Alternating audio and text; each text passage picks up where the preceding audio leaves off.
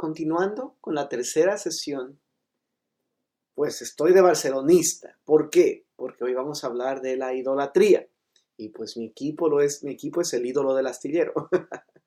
Salmo 115, vamos al Salmo 115 juntos. Salmo 115, no a nosotros, Señor, no a nosotros, sino a tu nombre da gloria. Por tu misericordia, por tu fidelidad. ¿Por qué han de decir las naciones dónde está ahora su Dios? Nuestro Dios está en los cielos. Él hace lo que le place. Mira la definición.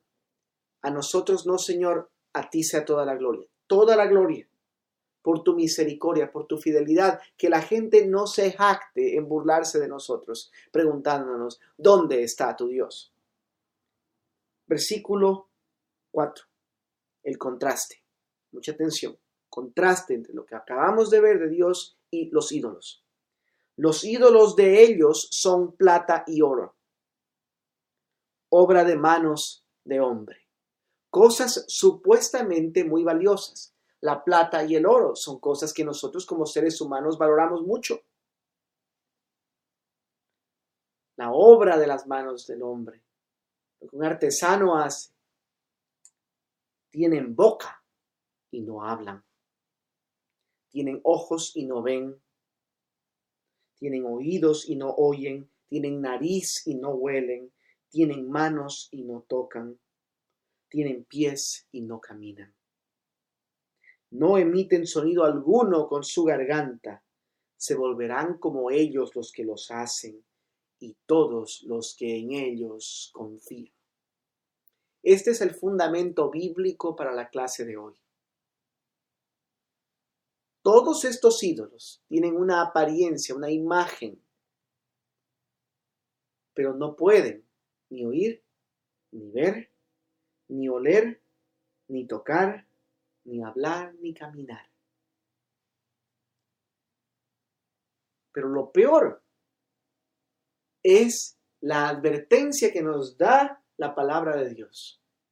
Se volverán como ellos los que los hacen. Y todos los que en ellos confían se volverán como ellos los que los hacen y todos los que en ellos confían. ¿Cuál es el antídoto? ¿Cuál es la solución? Versículo 9. Oh Israel, confía en el Señor, confía en Yahvé él es tu ayuda y tu escudo. Oh casa de Aarón, confíen ustedes en el Señor. Él es su ayuda y su escudo.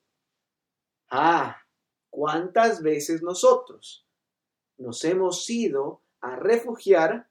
¿Cuántas veces nos hemos ido a pedir auxilio y escudo a algo que no es Dios? ¿Cuántas veces? Versículo 11, los que temen al Señor confíen en el Señor. Él es su ayuda y su escudo. El Señor se ha acordado de nosotros, Él nos bendecirá. Bendecirá a la casa de Israel, bendecirá a la casa de Aarón. Él bendecirá a los que temen al Señor, tanto a pequeños como a grandes.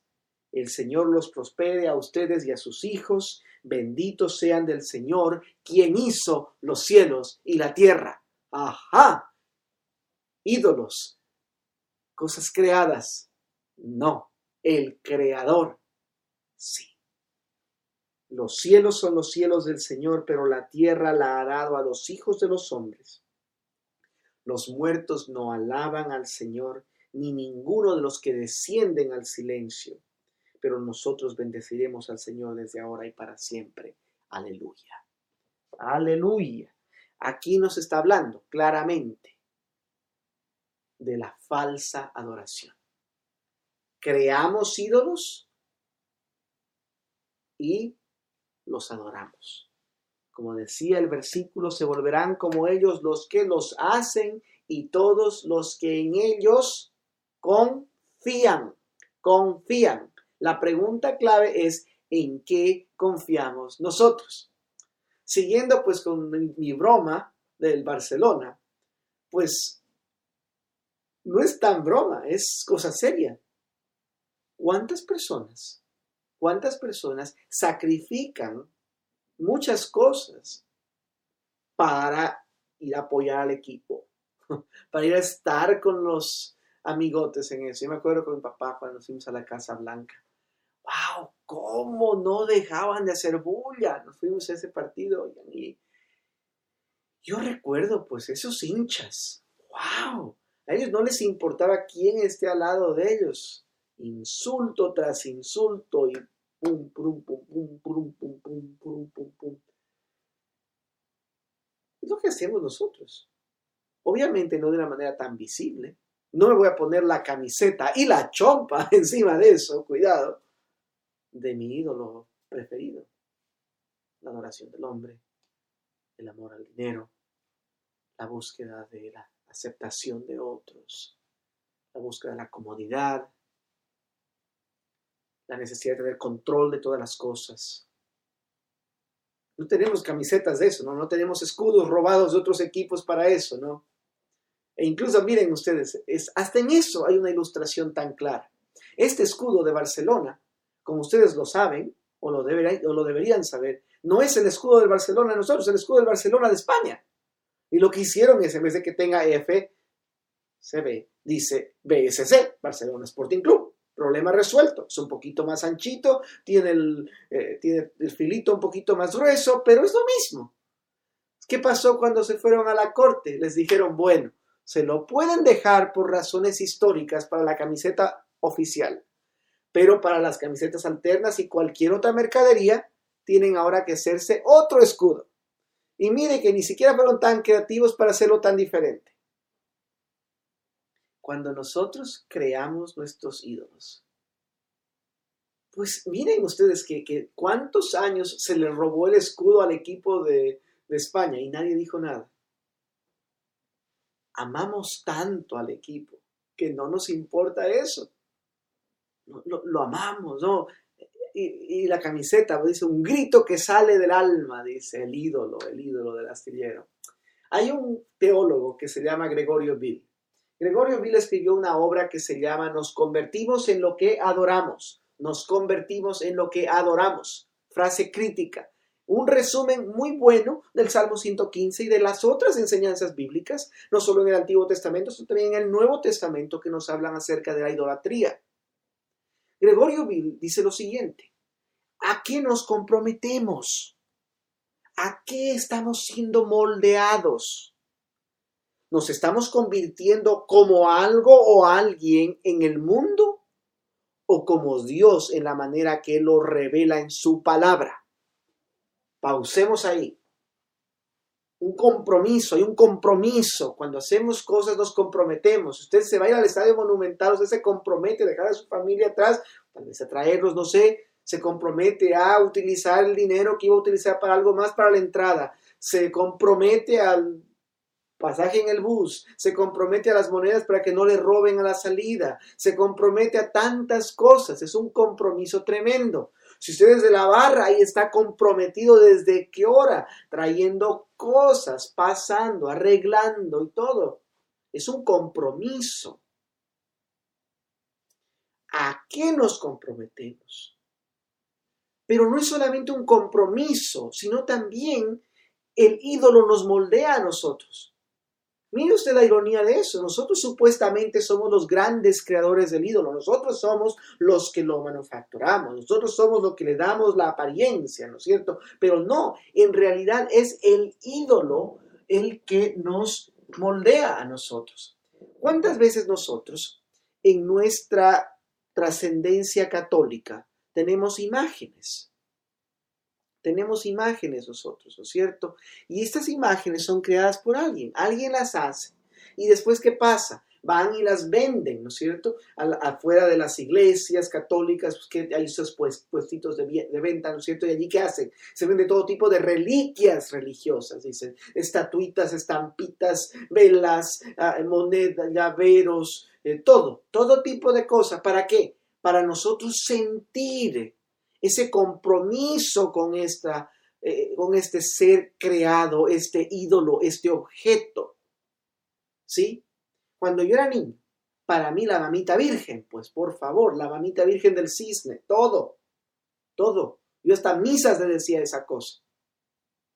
Yo me sabía toda la misa de memoria. Yo de niño, yo en el velador de mi mamá, yo lo abría al velador, le sacaba todas las cosas y lo convertía en iglesia le hacía banquitas, le ponía la estampita de la Virgencita, la estampita de San Gregorio, la estampita de San Roque, la estampita de San Judas, la estampita del Divino Niño, la estampita del Sagrado Corazón de Jesús, y empezaba en el nombre del Padre, el Hijo y del Espíritu Santo, amén. La gracia de Dios Padre, todo pueblo esté con todos nosotros y con el nombre, etcétera, etcétera, etcétera. Es lo que hacía. Yo, usted piensa de que estaba moldeándolo a mi ídolo, mi ídolo me estaba moldeando a mí me estaba, que, me estaba haciendo lo que el Salmo 115 dice. Se volverán como ellos los que los hacen y todos los que en ellos confían. O sea, que al yo adorar a mi ídolo, yo me estoy volviendo, ¿qué cosa? Me estoy volviendo mudo, ciego, sordo, sin olfato, y no puedo discernir nada por el tacto. No puedo caminar. Eso es lo que estamos diciendo. Estamos diciendo de que la adoración del ídolo me roba de mi humanidad porque me está robando, me está separando de Cristo, me está separando de la posibilidad de ser restaurado a lo que yo hubiera sido sin el pecado me está separando de la posibilidad de volverme a ser como Cristo. Todo lo que anhela mi alma, ya no lo puedo hacer. Entonces, nos estamos convirtiendo en lo que estamos creando, nos estamos convirtiendo en el creador. Y nuevamente, mire usted que aquí Gregorio Bill dice lo mismo que decía John Stott, que decía Miguel Núñez, que decían todas esas definiciones de la clase anterior como Dios en la manera que lo revela la palabra. ¿Por qué? Porque nosotros también nos podemos invertir un Yahvé de nuestra propia imaginación, que haga lo que yo quiero, que diga que está bien lo que yo quiero. Podemos inventarnos un Jesús que diga, yo amo a todo mundo, si se arrepiente o no se arrepiente, no me importa porque yo no he venido a juzgar. Cuidado, ese no es el Dios de la Biblia podemos crearnos un Jesús que diga, mira, yo sé de que, yo sé de que te gusta pasarte de copas, eso está muy bien, no te preocupes, vive la vida, disfruta. ¿Para qué morir en la cruz si no es para de que tú tengas vida y vivas en abundancia? ¡Wow! Cuidado, ese no es el Cristo de la Biblia. Si viene alguien y me dice, oye, de tu diezmo depende si tienes trabajo, si tienes salud, diezma y Dios abrirá las ventanas de los cielos. Hasta hay canciones. Abre la ventana de los cielos, Señor. Abre la ventana de los cielos, Señor, y recibe tu bendición. ¿Cómo somos para crear dioses a nuestra propia imagen?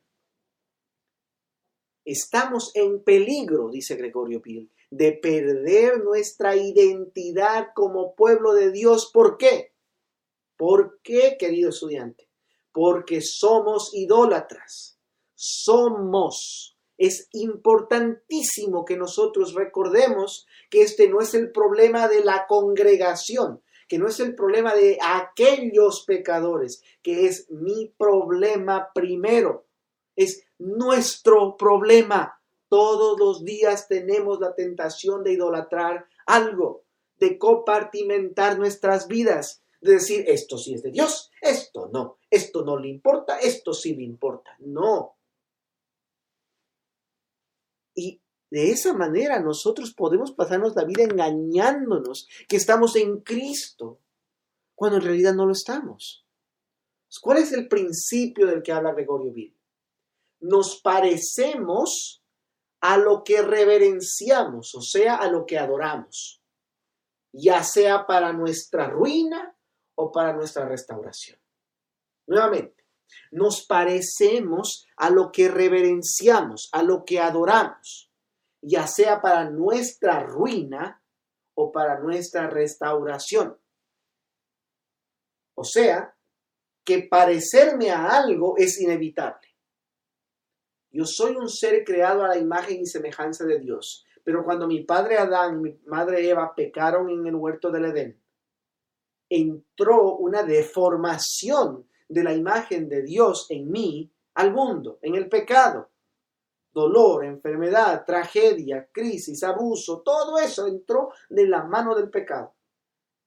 Y al venir acá, se presenta esta bifurcación, una Y en el camino, que dice, ok, tú te vas a, tú te vas a parecer a algo, eso es inevitable. Te vas a parecer al Dios de la Biblia o te vas a parecer a los ídolos vanos. ¿Sí? No es de que puedo vivir una vida neutral. Uno de los mitos más grandes del laicismo, por no llamarlo secularismo como algunos lo llaman, es que de que todo es neutral, de que no hay un valor moral en las cosas, de que tú puedes hacer lo que tú no te quieres casar con aquella mujer, no te preocupes, eso sirve para ti, eso funciona muy bien para ti. ¿Te quieres casar con un hombre? No hay problema, eso está bien para ti, es tu vida, disfrútala, adelante. Y decimos estas cosas como que no tuvieran valor moral como que no tuvieran ningún tipo de ética o ningún tipo de peso divino. Porque estamos jugando a ser Dios. Cuando no aceptamos la definición bíblica de las cosas, nosotros asumimos el rol de la deidad en definirlas. Las leyes de un pueblo, cuando estas leyes se alejan del Dios de la Biblia, reflejan simplemente las reglas, la moralidad de otro Dios no es que reflejan reglas neutras. Cuidado, esto es algo de que se está inculcando desde el jardín de infantes para adelante. Todo mundo asume esto como que esto fuera la más grande realidad de todas, cuando no es así. No es de que, pues tú puedes tener tu verdad, eso está bien, yo tengo la mía, para mí funciona Jesucristo, para ti que te funcione Buda, no hay ningún problema. ¿Cuál es nuestra historia? Queridos estudiantes. ¿Cuál es nuestra historia? Los incas amenazaban al reino de Quito. Los incas amenazaban al reino de Quito. ¿Y qué pasó con Tupac Yupanqui? Tupac Yupanqui no pudo, no pudo cruzar, no pudo anexar al reino de Quito al Tahuantinsuyo. ¿Por qué? Es que eso de deber. Vaya, investiguenlo, estudienlo. Pero su hijo Huayna Capac llegó y él se casó, se casó con Pacha y nació Atahualpa. Lo que no pudo hacer Tupac Yupanqui por la guerra, lo hizo Huayna Capac en el pecado. Huayna Capac tomó otra mujer, el que le importaba. Él es el, él era el Inca, la encarnación del sol, del dios sol. Puede ser lo que le dé la gana. ¿Qué pasó? El requerimiento del imperio inca era cuál? Mire, a mí no me importa a lo que usted le adore.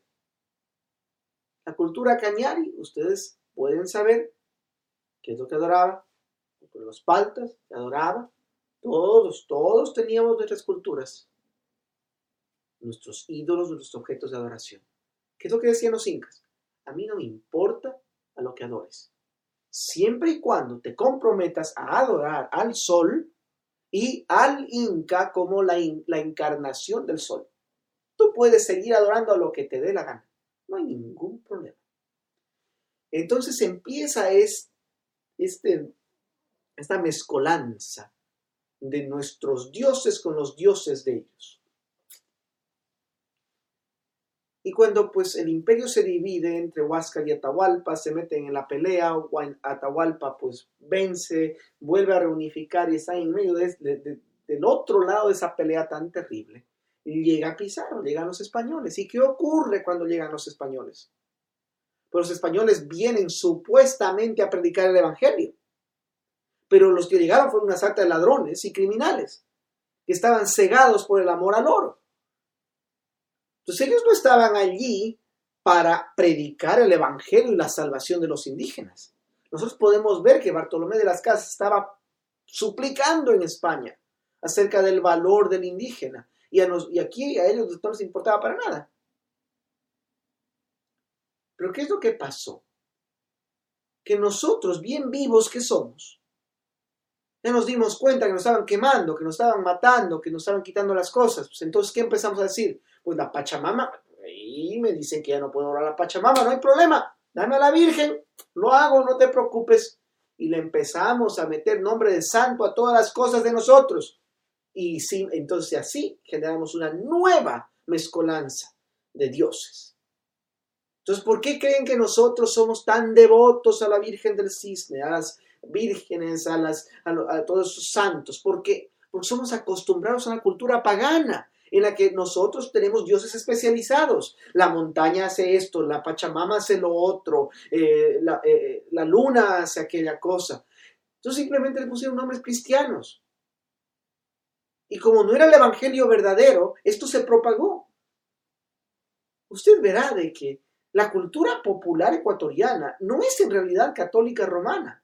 La fe del Ecuador es una fe, la fe Incluso me, voy a envalentonar a decir la fe que había en el Ecuador, porque ahora estamos en otro tipo de falsa adoración.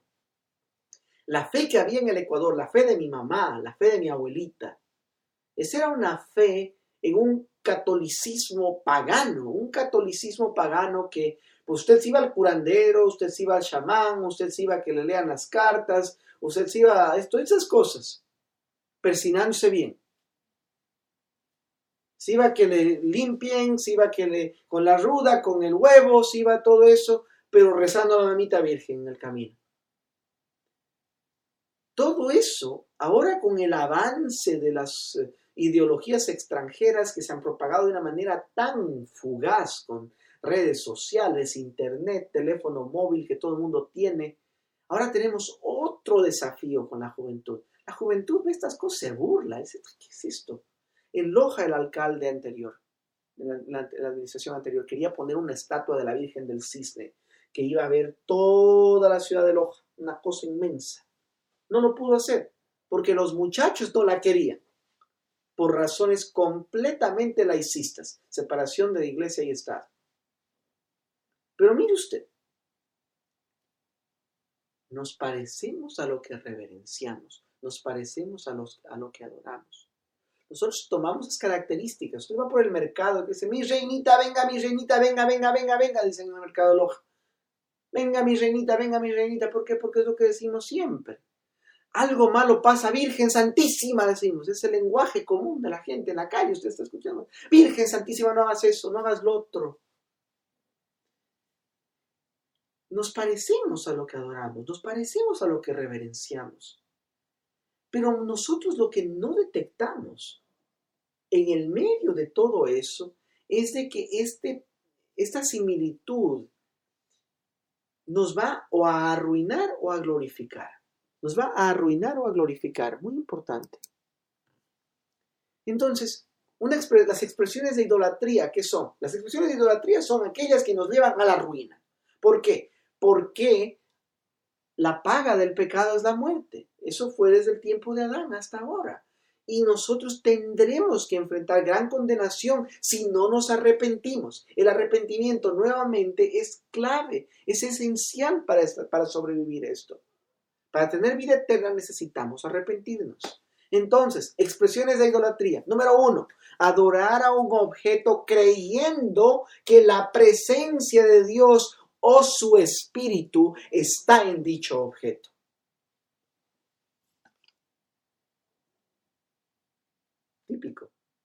típico nuestro. ¿Por qué se le enseña a la gente a hacer toda la venia, las tres cruces por la señal de la Santa Cruz de los ¿Por qué? ¿Por qué? Porque se piensa que este es Cristo. Y bueno, yo no sé cómo se habrá visto Cristo. No lo sé. No tenemos ningún contenido bíblico que nos diga cómo se veía Jesucristo. Esta es la imaginación de algún artista que dijo, bueno, este es Jesucristo. Y ahora, lo puedo poner yo aquí en mi mesa, pero habrá mucha gente que se ofenda por ello. ¿Por qué?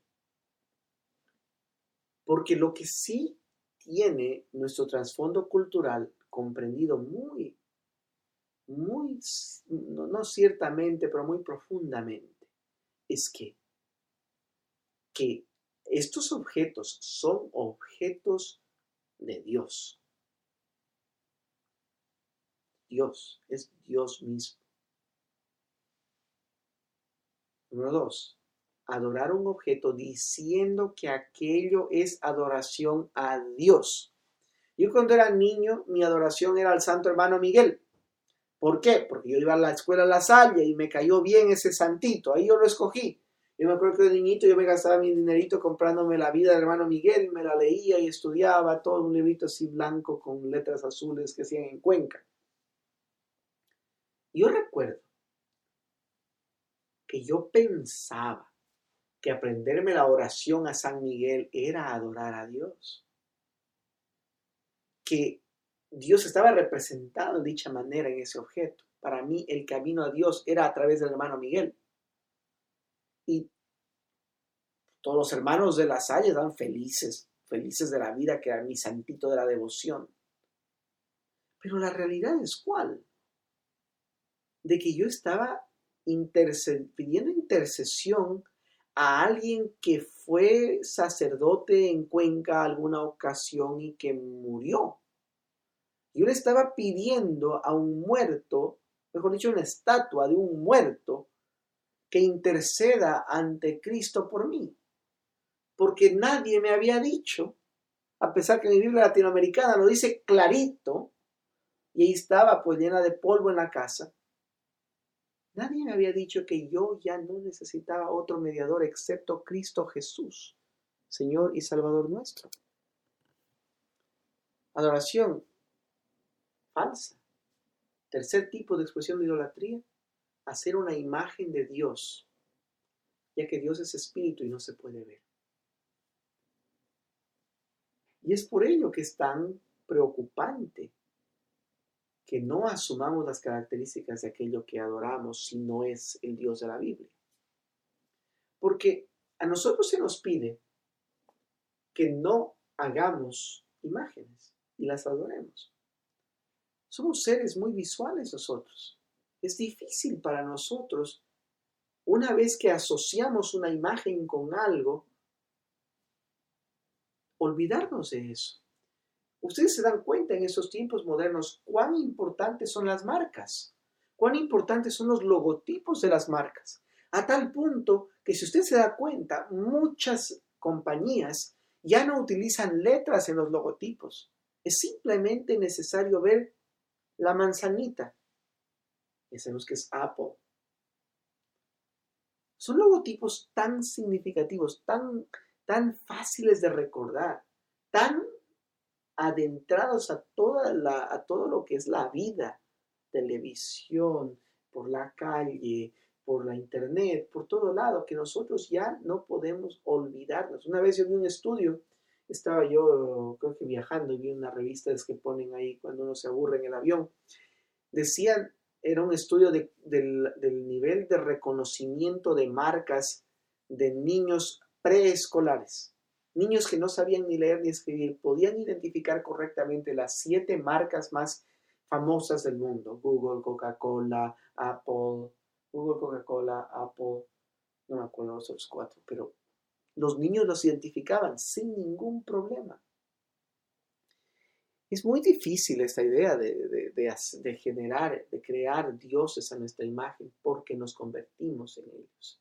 Entonces, el, mandamiento de no hacer imágenes de Dios tiene pues su aplicación más profunda en no generar dioses falsos. Punto. El teólogo brasileño Iago Martins dice lo siguiente, él escribió un libro acerca de todos estos dioses aceptables de nuestra de nuestra época. Todos los dioses falsos, los ídolos que nosotros convertimos en dioses. Y en uno de los capítulos de este libro él dijo lo siguiente. El moralista falso llama pecado a lo que Dios permite. Prohíbe las cosas que no le gustan y llama a sus gustos personales madurez en la fe.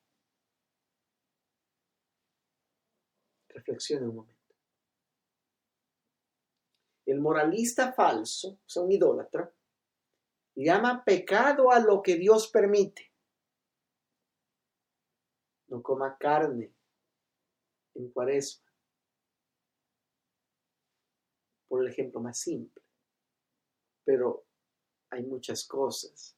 Podemos decir, no sé, no sé, imagínense en su contexto, cuál es una manera en la que nosotros rápidamente llamamos pecado algo que en verdad Dios permite. Prohibimos las cosas que no nos gustan. No necesariamente las cosas que no le gustan a Dios.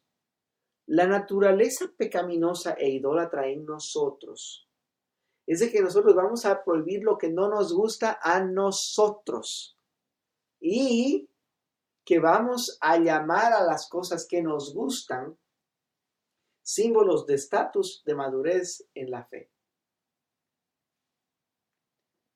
Como que si yo puedo hacer tal cosa en mi libertad cristiana, me puedo jactar de lo maduro que soy en la fe, cuando en realidad me estoy adorando ante un Dios falso. Mire usted, la palabra de Dios, por ejemplo, en ningún momento dice de que el cristiano no beba. Me refiero a bebidas alcohólicas. La palabra de Dios tiene muchas advertencias y prohibiciones contra la borrachera, contra el abuso del alcohol. Eso es en la exegesis bíblica, lo puede ver usted, del Antiguo y Nuevo Testamento. Claramente, incluso nosotros tenemos un contraste en que dice, no se emborrachen con el vino, mas sean llenos del Espíritu. Se hace un contraste de algo que nosotros podemos reconocer en el mundo a una realidad espiritual, estar llenos del Espíritu Santo.